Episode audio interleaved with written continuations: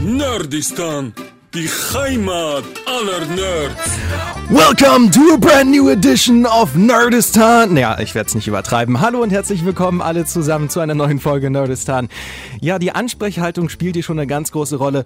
It's because we have a very special guest and a very special topic we're gonna talk about. It's about wrestling in the WWE. And my partner tonight, Timo Hardman Hartmann. Guten Abend, Thüringen! Ja, schönen guten Tag. Timo Hartmann hier mit im Studio, mein Kollege, mein geschätzter Kollege. Mein Name ist Carsten Lorenz. Wir reden über Wrestling, die WWE. Ein ganz, ganz großes Thema und ich habe mir Timo nicht ohne Grund ausgesucht. Er ist ein Fachmann. Timo, was macht dich zum Fachmann in Sachen Wrestling? Ja, äh, vielen Dank für die Einladung natürlich zunächst. Also ähm, nicht nur, wie vielleicht der ein oder andere, dass ich in den 90ern viel, viel Wrestling geguckt habe und auch immer noch tue. Nein, ich bin auch selbst äh, als Ringsprecher tätig bei einer deutschen Liga. Stark. Siehst du, da können wir gleich einsteigen. Deutsches Wrestling ist für mich nämlich so ein bisschen ein Buch mit sieben Siegeln, habe ich mich nie mit beschäftigt. Ich bin damals aufgewachsen und es klingt, als wäre ich super alt, bin ich aber gar nicht. mit sehr viel Wrestling, habe viel SmackDown geguckt. Raw lief damals nicht im Fernsehen, was ich immer ein bisschen bereut habe. Äh, und kenne nur die WWE. Aber deutsches Wrestling ist auch ein großes Ding, oder? Ja, also ich denke natürlich so die alten Zeiten in den 90ern, ich habe es ja angesprochen, äh, Tele 5, äh, als es da noch lief, da hatten so die ersten Berührungskontakte mit Wrestling. Damals hieß es ja auch noch die World Wrestling Federation, also WWF. Ja. Und äh, nein, also diese Leidenschaft hat mich dann quasi auch zum Ringsprecher gemacht. Also mhm. äh, ich bin bei einer Liga namens WXW, das heißt ausgesprochen Westside Extreme Wrestling, obwohl das Extreme auch nur noch im Namen Namen drin ist. Also wir nennen es jetzt immer WXW Wrestling, ähm, sitzt in Westfalen, ist wirklich eine professionelle Firma auch mit festangestellten Mitarbeitern zum Beispiel. Ich mache das jetzt äh, tatsächlich nur hobbymäßig und äh, ja, man tourt so das ganze Jahr durch Deutschland, äh, also gerne auch mal am Wochenende Freitag, Samstag, Sonntag. Mhm. Äh, für alle, die es mal live erleben wollen, falle ich gleich mal mit der Tür ins Haus. 22. November jetzt äh, in Gotha in der Stadthalle. Okay, das ist schon mal krass. Die Frage, die, die sich mir jetzt stellt, hast du selbst schon mal im Ring gestanden und mitgerestelt? Nein, also du stehst natürlich im Ring als Sprecher, wenn ja. die Kontrahenten dann reinkommen. Äh, ich habe noch nie einen dieser Moves, wie es so schön heißt, ausprobiert, weil ich mir wahrscheinlich äh, alle Knochen brechen würde. Man muss sich vorstellen, also mein Gewicht ist jetzt auch äh, dreistellig, obwohl das bei Wrestlern auch keine Seltenheit ist. Aber ich bin einfach so untrainiert und äh, dass mir schon mal jemand von den Bösen in Anführungszeichen ans Schlawittchen gegangen ist, an der Krawatte gepackt mhm. hat oder mich mal in die Seile geschubst hat. Das kann durchaus mal vorkommen, wenn sie in Rage sind, aber ich habe noch nie einen dieser spektakulären Bewegungen gemacht. Ich finde zum Beispiel sehr witzig, äh, ein Ringsprecher kann ja durchaus auch Wrestler sein, wie wir gesehen haben mit Mr. Kennedy. Ich weiß nicht, ob du dich erinnerst, das war damals ein Wrestler so in den Nullerjahren, ich glaube bei SmackDown, der dann auch mal reingekommen ist und bei seinem Entrance-Theme war es so, dass dann so ein Mikrofon von oben in den Ring hinabgeseilt wurde und er einfach nur Mr. Kennedy gesagt hat. Kennedy. Genau, das noch als Nachsatz.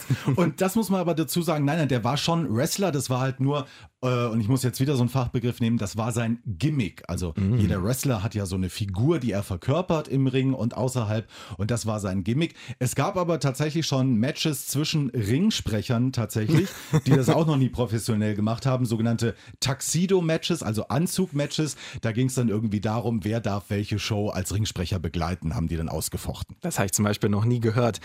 Fun Fact auch noch zu WWF, die haben ja damals einen Namensstreit vor Gericht verloren gegen den WWF den World Wide Fund, glaube ich, heißt es ja ausgesprochen. Genau, gegen die Umweltschützer. Gegen ja. die Umweltschützer von WWF und mussten sich dann umbenennen. Aber ich finde, World Wrestling Entertainment, WWE, passt ja mittlerweile eigentlich viel besser, ne? Ja, weil es ist einfach Unterhaltung, das muss man sagen. Also diese Kombination aus Sport und Unterhaltung, die macht es einfach aus. Und äh, also nicht nur wir Involvierte sagen gerne, das Wrestling mag abgesprochen sein, aber die Emotionen, die du damit erzeugst, also auch bei den Zuschauern, die sind einfach zu 100 Prozent echt. Das ist ja die große Frage. Was macht Wrestling eigentlich so interessant für eine sehr junge Zielgruppe, aber eben auch für ältere Zielgruppen? Ich meine, ich bin da so, glaube ich, ein klassischer Fall gewesen, dass ich als Jugendlicher reingeraten bin und gedacht habe, geil, die hauen sich auf die Fresse, finde ich super gut. Die Musik hat mir auch gut gefallen.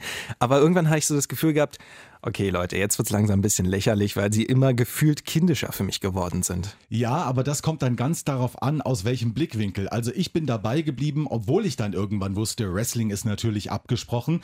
Äh, die WXW zum Beispiel geht damit ganz offen um.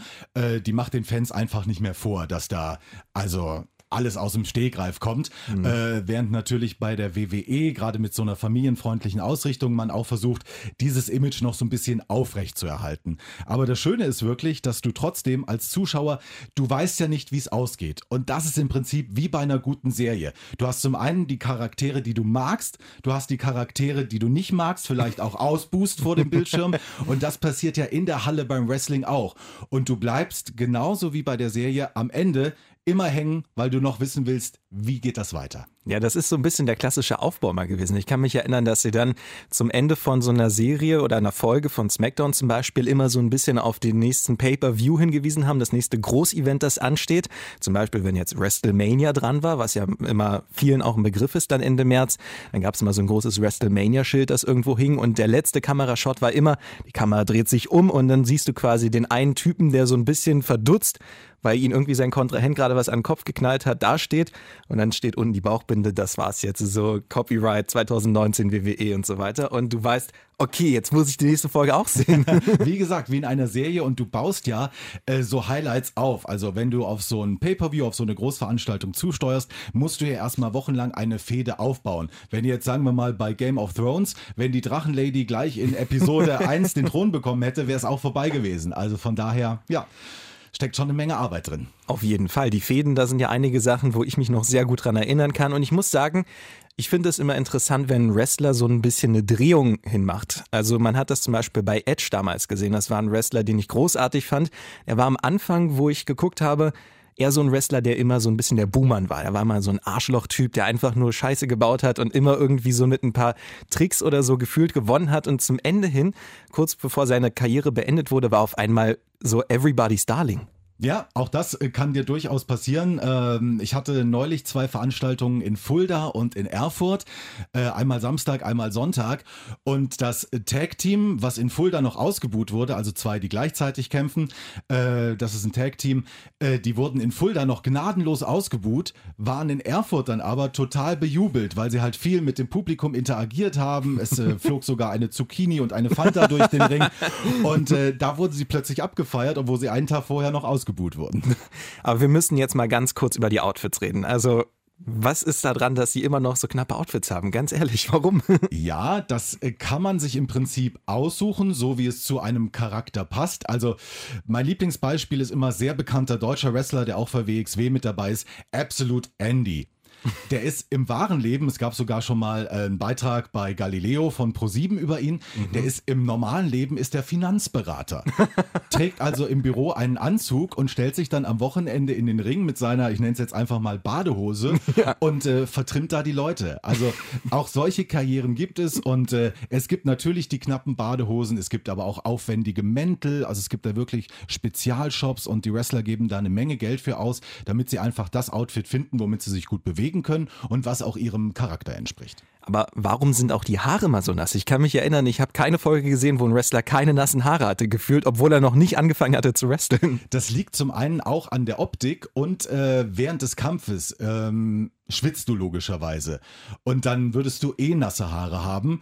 Und ähm, also das ist auch jedem selbst überlassen. Also ich weiß jetzt in der WWE, wenn du einen Roman Reigns oder einen Seth Rollins siehst, die da momentan große Stars sind, die kommen immer mit nassen Haaren rein das ist einfach, also deren eigene persönliche äh, Geschichte. Anders ist es zum Beispiel, was ich mich am Anfang immer gefragt habe, warum glänzen die überhaupt so, diese Wrestler? Ja, das gute Babyöl. Das gute Babyöl hat aber einfach damit zu tun, wenn du ständig äh, Hautkontakt hast mit mhm. einem anderen Nackten, nenne ich es jetzt mal, das ist bei trockener Haut wesentlich unangenehmer. Das reibt einfach extrem. Mhm. Äh, und deswegen durch dieses Babyöl geht das alles einfach geschmeidiger von der Hand. Ja, ist keine optische Sache, sondern mehr was, was äh, dem Sport tatsächlich gut tut. Ja, ich finde, man hat es auch gemerkt, dass sich viel getan hat. Also gerade bei den Diven, also die weiblichen Wrestler, hat man ja gemerkt, erstmal, sie kriegen mittlerweile viel mehr Screentime. Es gibt keine Folge von SmackDown oder Raw, die ohne einen Divenkampf auskommt eigentlich. Und die Outfits sind zumindest ein bisschen mehr geworden. Vorher war es ja wirklich knapper ging es gar nicht eigentlich, oder? Das stimmt, da gab es die berühmte Attitude-Ära während der WWE, wo es quasi nur Sodom und Gomorra war.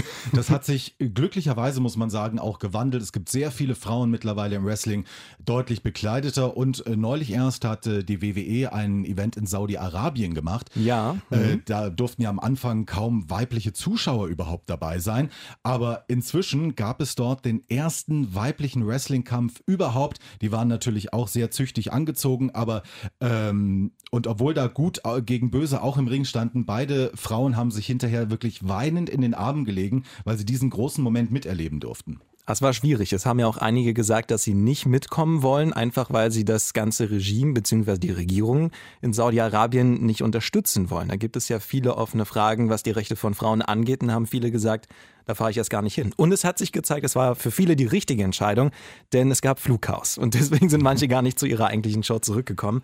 Aber das ist ein anderes Thema. Ich würde sagen, wir machen hier mal ein kurzes Break, weil ich will dich mal testen. Okay. Timo, du bist ein Experte in Sachen Wrestling, aber das will ich jetzt wirklich wissen, ob du tatsächlich einer bist. Ähm, wir machen ein kleines Musikquiz. Du hast gesagt, du bist nicht hier, um Lieder zu raten. Doch bist du, du weißt es aber nicht. es geht um Ringthemen, also Entrance-Themes, wie Wrestler reinkommen, Songs, die dabei spielen. Es spielt eine ganz große Rolle, denn das hat mich immer ein bisschen mit Wrestling verbunden, was für Musik da läuft. Und ich fange jetzt einfach mal mit dem ersten an und du sagst mir, ob du weißt, von wem das Ganze ist. Okay, lass mal hören. You think you know me? Das ist tatsächlich The Rated R Superstar Edge. Oder wie mein amerikanischer Kollege äh, früher immer gesagt hat, als äh, Edge rauskam: The Rated R Superstar Edge. Ja. Richtig geiler Song. Äh, ich glaube, das haben auch viele von den anderen, zum Beispiel Michi von Nerdistan von so Nerdistan Crowd auch gesagt, er findet den Song einfach mega gut. Machen wir gleich weiter mit dem nächsten Song. Äh, ist schon mal der erste Punkt für dich. Ach ja, wer ist R619 natürlich ist das Rey Mysterio aus Mexiko mit der Maske. Ja, sehr gut geraten. Auch ein Song, den ich interessant finde, war Rey Mysterio selbst in dem Song rappt. Ach ja. Das finde ich eigentlich ganz cool. Äh, es ist auch ein guter Song, den man sich anhören kann. Wie gesagt, äh, viele von diesen Songs sind so, dass sie einem dann hängen bleiben. Und ich glaube, das hilft so manchen äh, Musikern dann nochmal richtig durchzustarten. Gut, zwei von zwei, wir machen weiter, aber es wird schwieriger, das kann ich dir versprechen. Ja, ich glaube auch.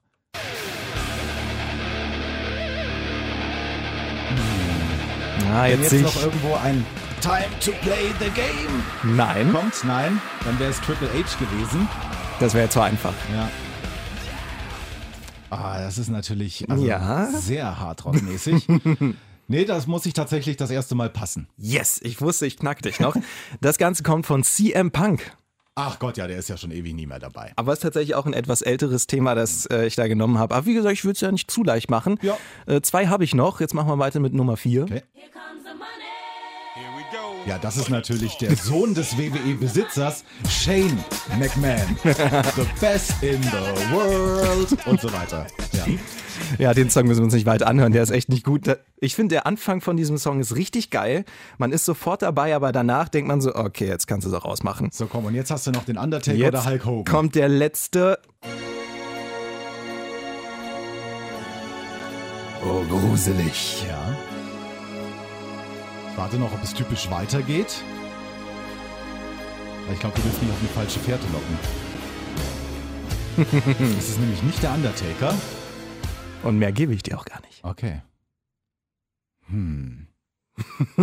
Nee. Nee? Es ist der Bruder vom Undertaker, Kane. Und zwar sein erster Ring-Entrance, als er damals noch mit Maske und allem drum und dran gekommen ist, wo es dann das Feuer immer gab, wo er durchgestiegen ist. Ja. Guck, Äh, Zwischenbürgermeister von Knoxville. Wirklich? Ja. Verrückt.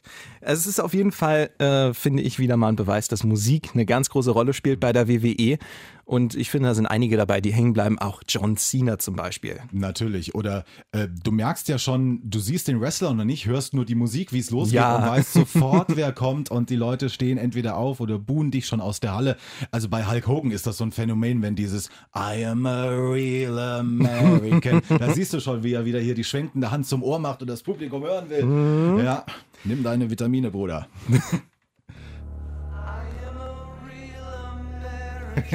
Ja, also ich hatte ihn natürlich auch vorbereitet. Aber ich dachte mir schon, wenn wir dann so einen kleinen Generationenunterschied haben, dann wird es ein bisschen zu leicht auch für dich, ja. Äh, Real American von Hulk Hogan, einer der größten Superstars. Ich finde, der hat dem Sport bzw. der WWE auch einen richtigen Schub noch, noch mal verpasst, oder? Das ist überhaupt keine Frage. Auch heute, wenn der noch irgendwo in die Halle kommt, der hatte jetzt neulich auch wieder in Saudi-Arabien hat ein Team zusammengestellt, was gegen ein Team von Ric Flair antreten sollte. Da ist die Halle einfach am Kochen, das muss man so sagen. Und selbst äh, die Kitties, die natürlich auch entweder was mit dieser Musik oder mit dieser Figur verbinden, die können, also selbst Sechsjährige, ich sehe das so, auch bei der deutschen Liga schon, die können Wrestler imitieren, nachahmen, ziehen sich deren T-Shirts an oder kaufen sich das gleiche Outfit. Es ist einfach ein Phänomen. Auf jeden Fall, generationenübergreifend. Aber man muss auch gleichzeitig sagen, es ist nicht alles Gold, was glänzt bei der WWE. Es gibt auch ein paar Sachen, wo man nochmal drüber schauen muss und sagen muss, läuft das da in die richtige Richtung. Es gibt immer wieder Schlagzeilen durch die WWE, wenn Wrestler sterben. Und das ist jetzt wirklich keine Seltenheit tatsächlich, muss man sagen. Da fällt mir zum Beispiel ein Chris Ben Raw, da kann ich mich noch sehr gut dran erinnern, dass das ein großer Fall war. Oder Eddie Guerrero, als er damals gestorben ist. Ein großer Wrestler in seinen besten Jahren eigentlich äh, gestorben. Und die WWE steht immer wieder in der Kritik, wenn es darum geht, wie sieht es denn aus? Wie sehr kümmern sie sich um ihre Superstars? Auch Stichwort Krankenversicherung. Ja, also da kann ich, bin ich äh, tatsächlich wenig im Bilde. Äh, ich weiß, dass es die sogenannte Wellness Policy gibt. Also die Athleten werden getestet auf äh, Steroide und andere Medikamente, auch in einem gewissen Turnus beziehungsweise stichprobenartig. Es gab durchaus auch Fälle, selbst bekannte Namen wie Roman Reigns, die man 30 äh, Tage dann suspendiert hat beim ersten Verstoß und so weiter. Also da sind auch aufgrund der Vorfälle von früher die Kontrollen viel, viel enger geworden. Wie es letztendlich ist mit der Nachsorge. Es gibt auch diesen berühmten Fall von von äh, Razor Ramon zum Beispiel, ähm, der dann irgendwie sehr dem Alkohol verfallen ist. Mhm. Äh, da haben sich entweder die Wrestler untereinander geholfen oder da hat die WWE dann auch gesagt, also natürlich zahlen wir dir so ein Programm, weil du sollst natürlich auch nach deiner aktiven Karriere ähm, noch für uns tätig sein. Da gibt es ganz viele, die aus dem aktiven Geschehen hinter den Kulissen jetzt noch Stories schreiben ja. oder sich um die Produktionsabläufe kümmern. Aber da stecke ich leider genau nicht drin, wie diese Programme im, äh, im Detail aussehen. Interessant ist ja, dass es auch einen großen großen Beitrag dazu gab, dass es in der WWE keine Health Insurance gibt, also keine Krankenversicherung im klassischen Sinne. Es sind natürlich auch die USA, da gilt ein anderes System, da ist es sehr viel Privatvorsorge. Für Wrestler gilt immer, wenn sie im Ring verletzt werden, also wirklich in diesem Viereck verletzt werden, dann steigt die WWE ein und kümmert sich um die Kosten. Wenn ja. das aber außerhalb passiert, dann ist die WWE fein raus und sagt, da sind wir nicht für zuständig, da müsst ihr euch selbst drum kümmern, auch wenn es eben um solche Geschichten geht, was man nach, dem, nach seiner aktiven Karriere für Probleme hat. Und da kann ja durchaus, wie bei Football zum Beispiel, wo du viel gegen den Kopf bekommst, ganz schnell mal was passieren. Also ich kann mir sehr gut vorstellen, dass da viele Stars von betroffen sind. Und dann geht es natürlich auch um Steroide etc. pp dass man schnell vorankommt und entsprechend aussieht, wie man aussehen muss als Wrestler. Aber durchaus, weil sich solche Geschichten natürlich auch unter den Wrestlern äh, rumsprechen. Ich kenne das Beispiel vom Undertaker, der nun wirklich kein Schlechtverdiener ist, mhm. äh, der sich während seiner aktiven Zeit schon einen Grundstock an Immobilien einfach besorgt hat, weil er gedacht hat, ich muss natürlich auch irgendwann, also er macht das jetzt schon sehr, sehr lange. Es gibt andere, die hören mit 40 auf. Er geht ja jetzt fast auf die 60 zu, glaube ich. Mhm. Ähm, sich einen Grundstock an Immobilien einfach schon besorgt hat, weil er für seine Zeit nach dem Ring abgesichert sein wollte. Ja, CM Punk hat aber auch gesagt, dass es Probleme gibt bei der WWE, wenn es darum geht, äh, Sportler bzw. Superstars für Touren fit zu machen. Er hat nämlich, ähm, als er dann nicht mehr aktiver Wrestler war, auch darüber gesprochen, dass er viele Schmerzmittel bekommen hat. Er hatte damals zum Beispiel nach einem Kampf eine Gehirnerschütterung, die wurde ihm auch attestiert und da hat der WWE-Arzt gesagt, also soll ich das klassische Programm machen? Du hast eine Concussion, aber du kannst kämpfen oder nicht? Und wenn er nicht kämpft, wenn er nicht im Ring ist, dann ist natürlich die Einnahme für ihn auch weg. Und er hat damals gesagt, er hat sich darauf eingelassen, er hat die ganzen Schmerzmittel genommen und ist dann in den Ring gestiegen. Und das ist jetzt wirklich eine heftige Geschichte nebenbei. Er hat sich dann im Ring, als er gerade in einem sehr schweren Griffe auch noch in die Hose geschissen. Hm. Das ist also eine verrückte Geschichte, die ja. WWE also von schreibt. der Hosengeschichte hörte ich auch hinterher, wie das im Vorfeld abgelaufen ist. Also interessant mal zu hören, ja. Und da bleiben wir gleich beim Thema, was kann man nicht vergessen bei der WWE? Was ist so ein Match, das bei dir absolut hängen geblieben ist, was du nie vergessen wirst? Also ich würde nicht ein Match rauspicken, sondern eine Veranstaltung. Das war tatsächlich eine WrestleMania im ich nenne es jetzt mal Hinterhof vom Caesars Palace in Las Vegas. Das könnte WrestleMania sieben oder neun gewesen sein, auf jeden Fall. Also erstmal, weil da die ganzen alten Namen von früher noch dabei waren. Yokozuna gegen Brett the Hitman Hart oder äh, Bobby the Brain Heenan kam wegen Caesars Palace und Römer kam auf einem Kamel plötzlich reingeritten. Das war also eine Open-Air-Veranstaltung, dieser Ring im Freien, die Sonne von Las Vegas obendrauf, viele tolle Matches und Namen. Das ist die Veranstaltung, die ich mir auch jetzt, äh, also über 20 Jahre später, kann ich mir die immer noch angucken. Bei mir ist es zum Beispiel, das werde ich nie wieder vergessen, ich habe es vielleicht auch gesehen, als ich noch zu jung gewesen bin, Mankind gegen Undertaker Hell in a Cell Match. Ich weiß nicht, von wann das war. Das waren die späten 90er. Dieses Match war so brutal krank einfach nur. Hm. Die sind da teilweise durch den Ring, der wirklich, äh, die waren ja, haben um den Ring so eine so einen Käfig gemacht, einen sehr großen, und die waren teilweise auf diesem Käfig obendrauf. Und da hat der Undertaker Mankind runtergeworfen durch dieses Gitter in den Ring runter, mhm. auf Nägel drauf. Dann gab es brennende Tische und alles drum und dran. Also das war absolut lächerlich. Aber immer wenn Mankind mit im Spiel war, wusste man, es wird brutal. Ja, also ich kann dir auch aus der Erfahrung sagen, wie lange bin ich jetzt mit WXW unterwegs? Äh, drei Jahre ungefähr. Manche Dinge im Wrestling begreife ich bis heute nicht, wie Sachen funktionieren. Wenn zum Beispiel bei der WWE unter dem Ring jemand herauskommt, also einfach ein, ja ein Loch in diesen Ring macht und plötzlich von unten da hochkommt. Ich weiß bis heute nicht, wie so etwas funktioniert und bin jedes Mal wieder verblüfft. Oder äh, bei, äh, wenn wirklich schwere Kerle aufeinandertreffen, wie Big Show und Mark Henry war das, glaube ich, und äh, die werfen sich beide gleichzeitig vom Seil und dieser ganze Ring bricht einfach auseinander. Ja, ja. Ich weiß nicht, wie es funktioniert. ja, tatsächlich, diese Szene habe ich auch noch im Kopf, wie die runterkrachen. Aber ah, das ist schon heftig, was sie teilweise mit ihren Körpern machen. Ähm, ist es noch so ein Ding, dass man diese ganzen Metallstühle einsetzt? Weil das war damals so die beliebteste Waffe, zum Beispiel auch als ich WWE 2K immer gespielt habe. Ja, also bei der WWE gibt es äh, Vorschriften, dass du diese Stühle äh, noch einsetzen darfst, allerdings nicht gegen den Kopf zum Beispiel. Also du darfst ah. nicht mit der ah. flachen Fläche gegen den Kopf, sondern entweder Rücken oder ein Stoß in den Bauch, obwohl äh, da, das ist ja auch für jeden Fernsehzuschauer offensichtlich, wenn du vorne äh, dieses runde Teil am Stuhl hast, also die Sitzlehne. Mhm. Und äh, der Wrestler rammt das dem anderen in den Bauch. Siehst du immer, dass die Hand, dass eine Hand vorne an diesem Metallrohr ist, ja. damit das natürlich nicht hier Metall auf Bauch, sondern damit hier die Hand auf den Bauch. Ah, und äh, ja, solche Mittel gibt es da und Kopfstöße sind verboten. Wieder was gelernt. Also die WWE hat sich auch ein bisschen verändert, was das angeht. Das ist ein bisschen freundlicher geworden, auch den Sportlern gegenüber wahrscheinlich keine schlechte Entscheidung. Aber als Fan musste ich damals sagen, es ist langweiliger geworden. Jetzt habe ich für dich noch eine ganz einfache Frage, Timo. Ja. Der Greatest of All Time, wer ist es? Oh, das ist auch immer so eine Frage. Also ich kann sagen, momentan Roman Reigns, der macht einfach einen Riesenjob, obwohl er von vielen ausgebuht wird, als, äh, obwohl er als der gute Charakter dargestellt wird.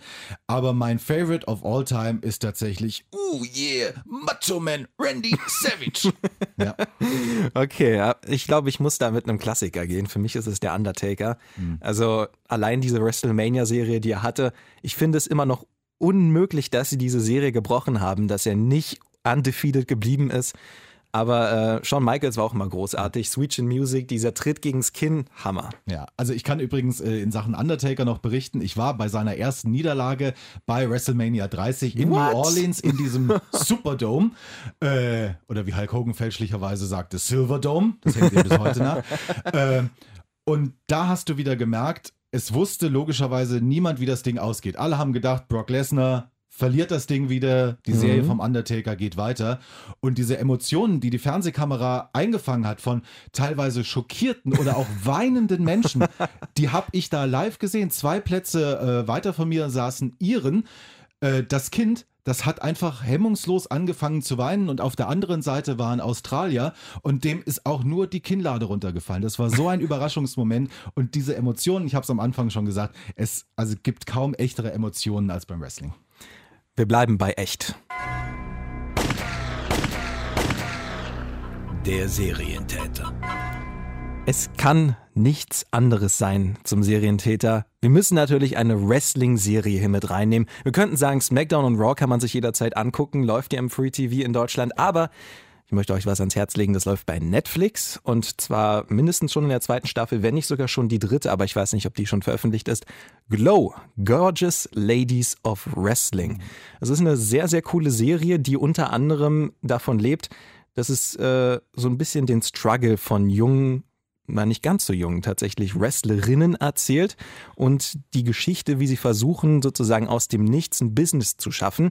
Äh, es sind großartige Schauspieler mit dabei, Schauspielerinnen und wer für mich die Serie trägt, ist Mark Maron, der so ein bisschen den, ja, schlitzohrigen, es ist ein komisches Wort irgendwie, aber so ein bisschen verschlagenen Promoter spielt, der einfach nur jeden Weg geht, damit die irgendwie erfolgreich sind und er sein Projekt an den Mann bringt. Und ich finde, die Serie ist gut erzählt. Zehn Folgen, man guckt schnell durch, halbe Stunde. Es gibt auch hier und da mal ein bisschen nackte Haut zu sehen.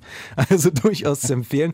Und du hast gesagt, dass du Glow sozusagen Gorgeous Ladies of Wrestling im Original noch kennst. Genau, also ich habe in die Serie noch nie reingeguckt, keine einzige Folge, aber ich kenne das Original damals noch im DSF. Also aus dem Riviera Hotel in Las Vegas kam dieses Glow Gorgeous Ladies of Wrestling. So rosa Seile hatten die und die ganze Halle war irgendwie mit Teppichboden ausgelegt. Es gab irgendwie zwei verrückte Hausfrauen, die sogar mit Pömpeln aufeinander losgegangen sind. Also ich kenne das Original damals noch aus dem DSF.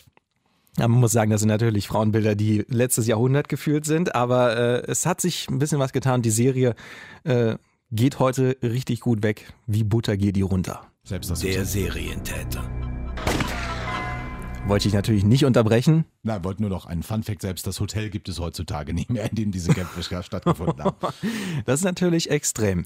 Das Hotel ist mittlerweile auch weg. Also Glow, auf jeden Fall eine Empfehlung wert, mal reinzuschauen.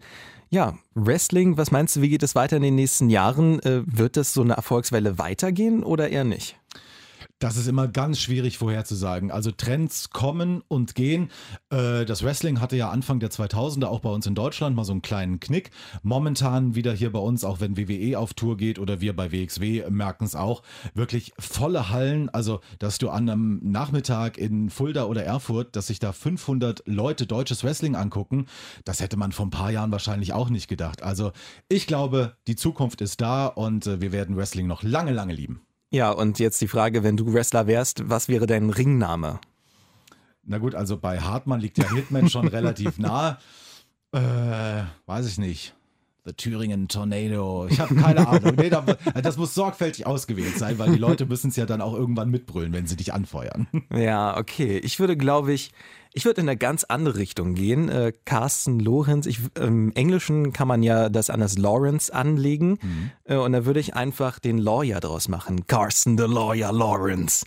Und dann würde ich quasi mit Anzug in den Ring kommen, mir den Anzug dann wegreißen und dann würde ich die Leute mit meinem Aktenkoffer vernichten. Das wäre so mein Ansatz, was das angeht. Gar nicht übel, gar nicht übel. Kann man auf jeden Fall erstellen, zum Beispiel bei WWE 2K20. Das ist das neue Spiel von der WWE-Reihe. Und natürlich Ihr habt es geahnt, ihr könnt es gewinnen. Bei uns auf dem Nordistan Instagram-Profil einfach mal reinschauen, das Bild liken und uns kommentieren, warum ihr das Ding gewinnen sollt. Oder vielleicht, wir könnten auch mal machen, Sie sollen Ihren besten Ringnamen reinnehmen, oder?